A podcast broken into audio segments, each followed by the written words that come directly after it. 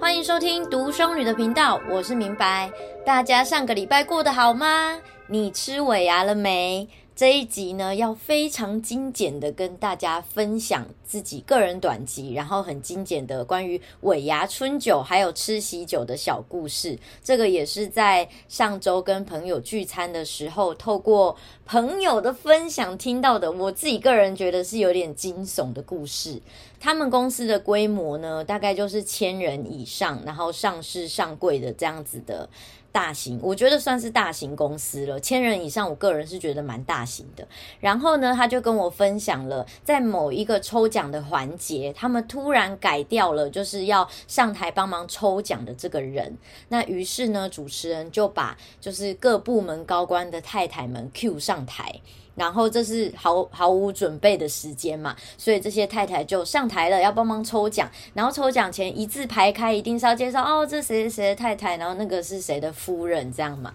然后一字排开之后，因为我朋友他是这个公司的员工，所以他就在台下看，他就说这个画面真的有点残酷，因为排开之后你就会。一目了然，所有太太的容颜跟体态，因为他平常在公司就不太可能有机会看到主管的太太，太太何况是跨部门主管的太太们。然后你就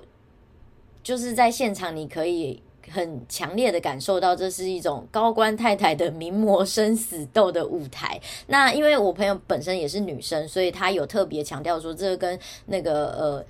身材无关，因为有一些太太她可能身材也是偏圆润的，但是你可以感觉得到她平常有在做一些体态上的管理跟保养，所以是很紧实的。那有些太太可能甚至没有什么打扮啊，就直接在台上。给大家看，然后要抽奖，还要被可能访问啦，然后还要被介绍。那我自己听完这个故事之后，我只是觉得心有戚戚焉，觉得如果当场是我的话，然后我可能就陪我很了不起的先生去吃个尾牙，然后心里可能还想说，吃完之后还能够打包一些东西，一种加长的心情去。我大概就是大学 T 加瑜伽裤吧，然后就就出场了。然后突然被 Q 上台，我应该就是会吓死。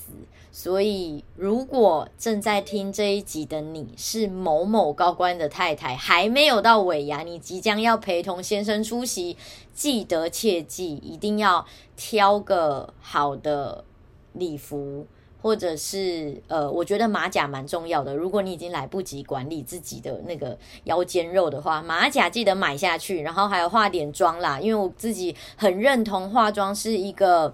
呃出门的礼仪。不过在这边我也想要跟大家分享，也是我在跟朋友吃饭的时候有聊到，有两位太太是我个人觉得他们不需要刻意的打扮，我就感觉到他们是很优雅、很有个性的的 style。那第一位就是李安李导演的太太，然后第二位是那个前总统马英九的太太。我觉得他们就是不需要刻意的很多那个胭脂俗粉，然后一走出来就有一种很让人觉得优雅的一个气息。所以如果你是属于这样子的太太呢，你也不用太理会这个世俗的审美观，你就好好的做你自己，大方的出席就可以了。诶，我这样子讲会不会有点物化女性啊？但我真心认为，我身为女性，这一点小细节是蛮重要，因为我们总是管不了别人的嘴嘛。那如果你今天又是一个呃大型企业高官的太太，那肯定就是要要要想办法亮丽登场啊！我自己是这样觉得。好，那反正没有物化女性的意思，因为我自己也是女生。那第二个呢，是我自己的尾牙经验。N 年前，我也是在百人公司里面上班的一个行销影音制作部门的一个小职员。但是呢，呃，我的主管是我之前公司的老板，所以我有点算是 follow 他，然后进到这一间百人企业。然后我其实很。欣赏我的这个主管，他其实蛮辛苦的，因为我们那个公司包含老板啦，然后其他跟他同样职位的这个呃部门主管也都是男生比较多。我记得好像除了他之外，大概一两个女生而已吧。呃，还是就加上他，总共应该才三个以内。然后在那个主管的桌就特别大，然后大家要一直疯狂灌他酒，然后尤其是有那种其他部门的主管就肖迪哥，就想要看他出糗啊，然后平时可能部门跟部门间有一些些。奇妙的斗争小故事，那这个时间点就是哇，大家好像借着这种娱乐的时间要来那边报仇的感觉，就是猛灌我主管酒。然后因为我过去就跟他在同公司嘛，然后一路到这边就是打拼，有那种革命情感，所以我是，然后我我觉得也是天性，我的星座，所以我是一个蛮重义气的。个性，我就觉得说，哎，不能看着我的这个恩人这样被欺负，所以我就也到也被他拉到那个主管桌，然后陪他喝，然后喝喝之后，就我们两个都断片了，整个都倒。我这我人生第一次喝到这么醉，醉到我真的不知道发生什么事情，然后也不知道是怎么回家的。那他也是被同事们就是安抚到别的地方去，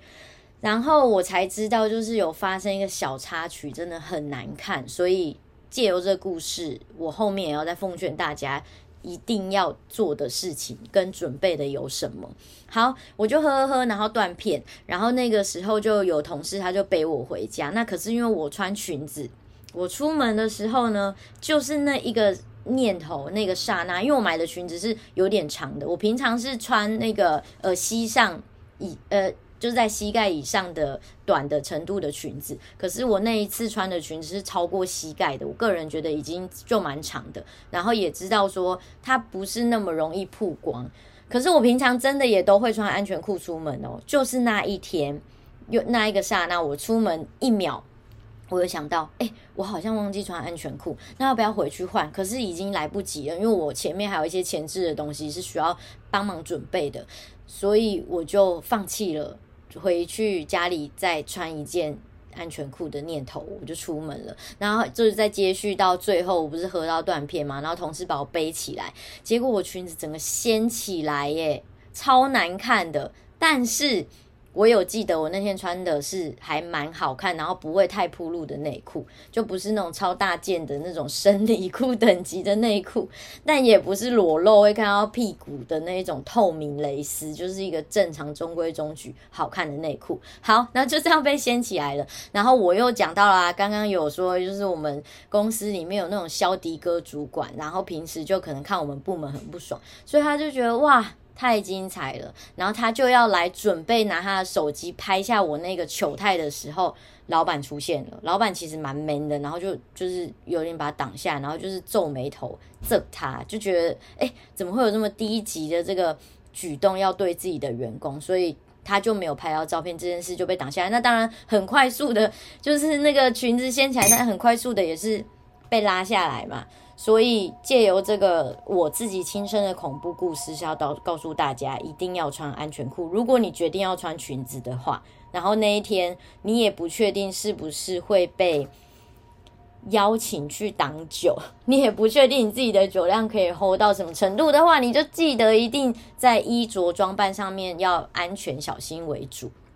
好，那接下来第三个故事，呃，第三个故事也是我自己喝喜酒的经验，这是关于鞋子的故事。因为我那一次去喝喜酒，我的呃新的衣服跟我